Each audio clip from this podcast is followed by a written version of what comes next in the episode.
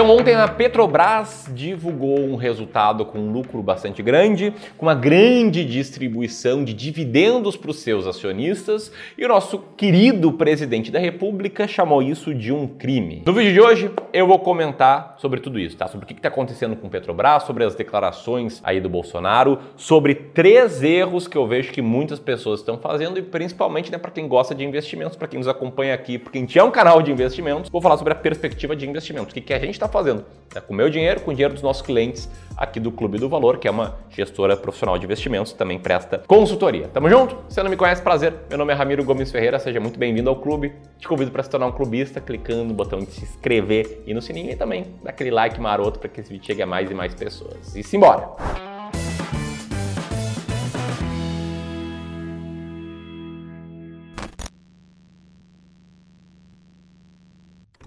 Então vamos lá, tá? A Petrobras divulgou o resultado do primeiro trimestre do ano de 2022 com um lucro de 44,5 bilhões de reais, né? um lucro bem maior em relação ao resultado do mesmo período do ano anterior. E um lucro refletido, segundo a própria companhia, pelo aumento do preço do petróleo no período, que aumenta os lucros da Petrobras. E no relatório divulgado ontem, a Petrobras divulgou vários dados, mas eu quero destacar aqui Três. Primeiro, a alavancagem dela, que está muito baixa. Tá, a dívida líquida em relação ao EBITDA está muito baixa, diferente do que era anos atrás. Segundo, pagou tributos de quase 70 bilhões de reais. E terceiro, né, vai ter essa distribuição aí de dividendos de R$ 3,72 para os acionistas. E aqui nessa outra imagem você pode ver de fato como o lucro líquido da empresa cresceu bem na comparação anual e também na comparação trimestral, né, comparando contra o quarto trimestre do ano de 2021. Já falei um pouco de dividendos, mas te liga, tá? Desse lucro de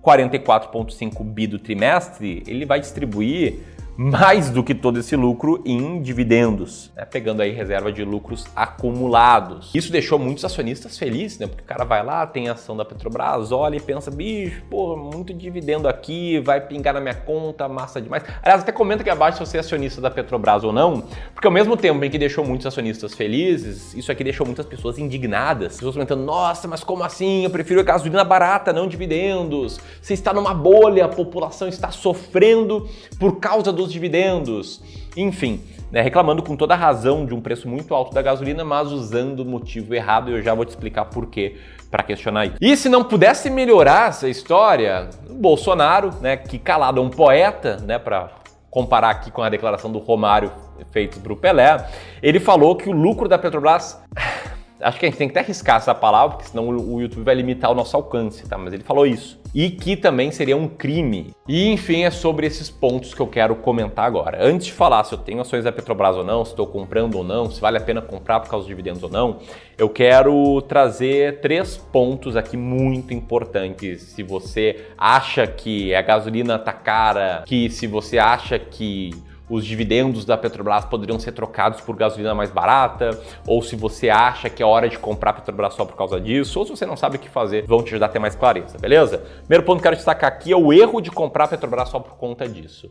Publiquei no meu Instagram recentemente uma manchete, né, que tem tudo a ver com esse vídeo, e um dos comentários foi esse, né? Se eu comprar cotas antes de pagarem dividendos, dá tempo? E a minha resposta foi, cara, não faça isso.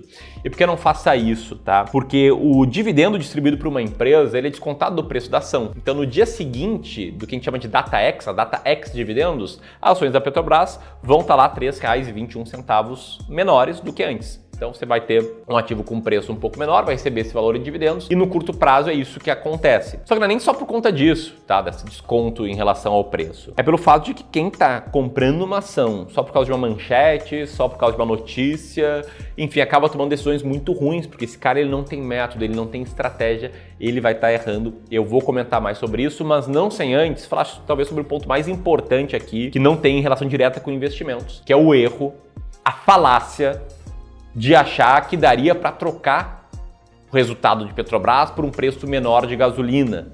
Tem muita gente bem intencionada comentando isso, tem muita gente sendo usada como massa de manobra de políticos que, no limite, acabam sendo todos iguais. Eu recebi mensagens como essa aqui, né, que fala: olha, para mim vale mais a pena gasolina mais barata do que esses dividendos. Dividendo não enche tanque de carro, né? Tem sempre o clichê, eu adoro isso. Só se tivesse muita grana investida. E o outro colega que o Anderson comentou aqui: olha, o Bolsonaro tá certo mesmo, sem querer parecer comunista, né? Vocês acham certo a Petrobras lucrar 44 bilhões e o povo ter que pagar 7 reais na gasolina? Logo, uma empresa estatal que não tem concorrência? E enfim, eu acho que isso tá errado. Acho que vocês estão sendo, que pensam assim, sendo feito de massa de manobra de político. E eu quero mostrar aqui os motivos por trás disso, tá?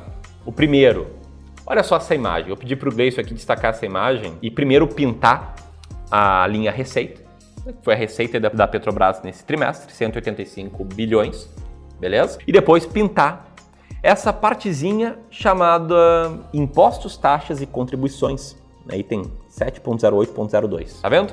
66 1,8 bilhões de reais foram para o governo. O grosso tá 54 bilhões para o governo federal, o mesmo que está falando que isso aí é um crime. 66,8 bilhões em relação a uma receita de 185,2 bilhões é 36 ou seja, 36% da receita da Petrobras foi justamente para o governo. No Brasil tem uma carga tributária absolutamente sufocante e que todos nós aqui pagamos essa conta, né? Tira parte relevante disso aí do preço final da bomba, então vai ver que a gasolina estaria muito mais barata do que está hoje.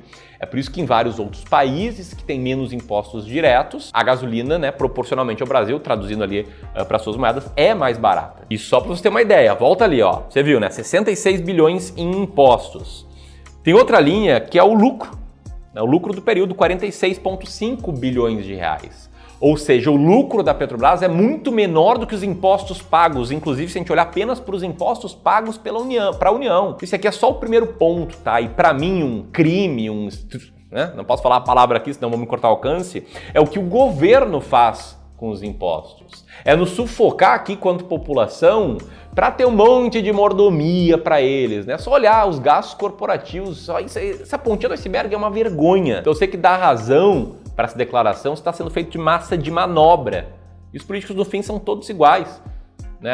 P, o PT com a roubalheira quase quebrou a Petrobras anos atrás. Bolsonaro está sempre ali pressionando, querendo mexer, querendo intervir, o que seria um desastre uma intervenção forte na Petrobras, que a gente já viu que explicam ah, o preço caríssimo da gasolina, além, né, claro, da carga tributária galopante, é a variação do preço do petróleo. O petróleo cresceu bastante nesse trimestre por conta da guerra entre Rússia e Ucrânia e também a variação do dólar, aí olhando né, no acumulado dólar médio dos últimos 12 meses. O até chegou a cair bastante recentemente, subiu, mas o médio dos últimos 12 meses está muito alto, foi muito alto. E antes de falar sobre a parte de investir, a parte de decisões de investimento, se você ainda ficou bravo, né? Não, a minha me chamou de massa de manobra aqui, o absurdo isso, a Petrobras não tem concorrência. Eu quero destacar aqui o comentário muito lúcido de um clubista, né? O Renzo, que volta e meia tá aqui nos comentários do próprio YouTube, que comentou o seguinte: né, como assim não tem concorrência? Você acha que gasolina que você compra vem da onde? Da Petrobras? Petrobras não tem tecnologia para transformar em gasolina o petróleo grosso que ela extrai no Brasil para exportar.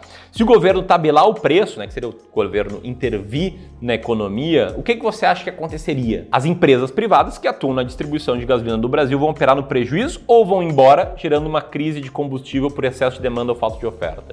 Então esse é o ponto. Tá? Se o governo intervir na economia, a mensagem que, vai, que ele vai dar para as outras empresas que estão aqui vai ser uma mensagem horrível, elas simplesmente vão embora assim como muitas empresas foram embora nas últimas décadas da Venezuela, foram embora nas últimas décadas da Argentina e só piorou a crise que esses países estão vivendo. Então entenda a indignação com o preço da gasolina, mas vocês estão culpando as coisas erradas, está ocupado o governo nisso. Nesse ponto, que muitos investidores não sabem o que fazer, não sabem qual seria o melhor caminho. Né? O Leonardo, por exemplo, perguntou se o raciocínio de que a Petrobras instaura a política que bem entender, lucra muito e o povo paga está equivocado, acho que eu já expliquei, mas ele comentou que seria interessante fazer um vídeo no YouTube sobre o que fazer. E é isso que eu quero falar aqui, sobre o que fazer.